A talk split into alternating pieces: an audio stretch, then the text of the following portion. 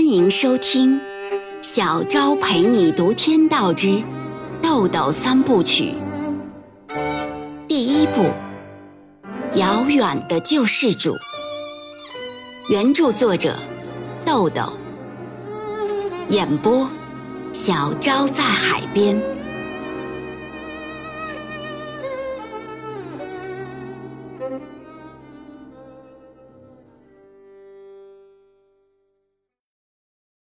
七章，丁元英在北京的临时住处是韩楚风的另一套住房，位于海淀区师范学校北侧的一个居民小区，三楼，面积八十多平方米，带一间十五平方米的地下室。搬家公司的汽车开进小区，停在丁元英住的楼下。丁元英说：“等一下。”我先看看东西怎么放，小赵，你在上面看东西。雅文，你帮我把皮箱拿下来。说着，他顺着楼梯下到了地下室。丁元英到地下室去开铁门，肖亚文提着皮箱跟在后面。丁元英开门后，从衣袋里取出那张手机号码，又从皮箱里拿出现金，一并交给肖亚文，说：“陈如的弟弟啊，把人打伤了。”处理这事儿，等着用钱。他不想让楚风知道这事儿。这边忙完，让小赵送你回去。你打电话跟陈如约个地方，把这十五万交给他。肖亚文提醒道：“那您箱子里就剩两万多块钱了。”丁元英说：“唉，过得去。”肖亚文将电话号码和钱放进挎包，说。丁总，您这点钱呀，真是应了那句俗话，还没捂热就干净了。丁元英把皮箱放到墙根，说：“你上去，招呼他们卸车吧。”肖亚文上来让大家卸车，工人们一拥而上，开始搬东西。车上的东西卸到一半多的时候，一辆白色本田轿车开过来。小赵一见，说了声：“韩总来了。”马上迎了上去。肖亚文也迎上几步，打招呼：“韩总，您来了。”韩楚风，三十九岁，北京人，柏林洪堡大学工商管理学博士，现任正天集团正天商业大厦总经理。他高个子，身材魁梧，脸庞棱角分明。额头上挂着几缕略显稀少的头发，身穿一件月白色休闲衬衣，没有系纽扣，露着背心，别有一种洒脱的大家气质。韩楚风下了车问：“原因呢？”肖亚文答道：“丁总在地下室，我去叫他。”韩楚风看了一眼车上所剩无几的东西，说：“不用。”快搬完了，元英确定明天走吗？肖亚文说：“哦，确定。他下了飞机呀，连口水都没喝，一直忙到现在，就为这个。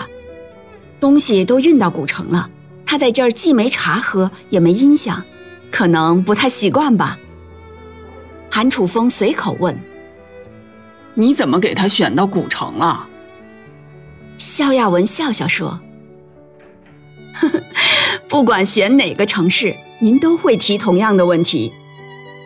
古城刑警队啊，我有个朋友，知根知底儿，有事儿了还能有个照应。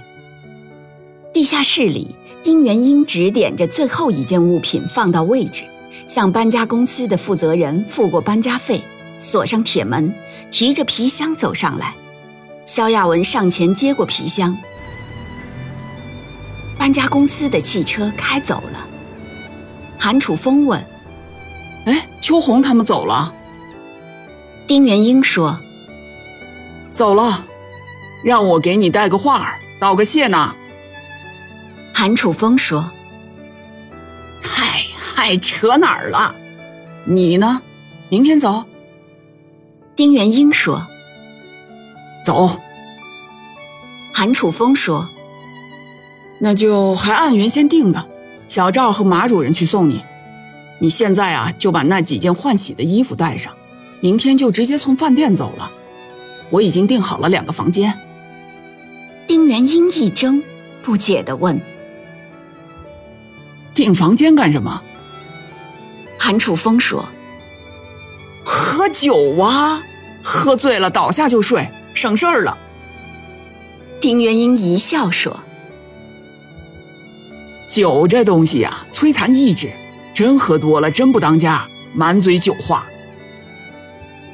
韩楚风说：“摆个一醉方休的阵势啊，就是为了说酒话，不然咱们就喝茶去了。”丁元英把钥匙给小赵说：“哎，你上去，把床头柜上的那个旅行包拿下来，那里头呀是换洗的衣服，我就不上去了。”小赵拿过钥匙上楼去了。肖亚文问：“丁总，您明天什么时候动身？我去送您吧。”丁元英说：“哦，有地址就不麻烦你了。这一年你也没少辛苦，回去好好休息吧。”肖亚文笑了笑说：“呵呵，丁总，您这茶凉的也太快了，连个溜须拍马的机会都不给。”丁元英说。哈哈哈，拍了没用，就不用拍了。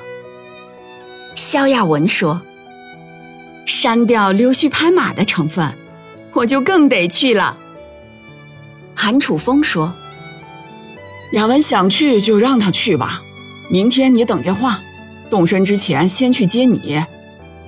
亚文这丫头不错，挺懂事的。”萧亚文忙对韩楚风说：“谢谢韩总。”小赵提着旅行包下来了，把钥匙还给丁元英。丁元英说：“呃，唱片、皮箱、衣服都放车里，明天不用回来拿了。”说完，又将那串钥匙交给韩楚风，说：“来，物归原主。”小赵和肖亚文上了宝马车，丁元英和韩楚风上了本田车。两辆车驶离小区，一辆送萧亚文回公寓，一辆去正天饭店。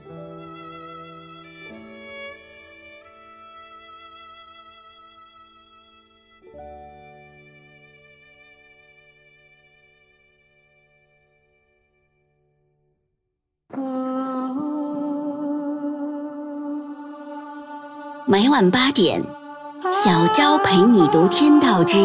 豆豆三部曲，每天更新一集，欢迎您的收听与订阅，我们不见不散哦。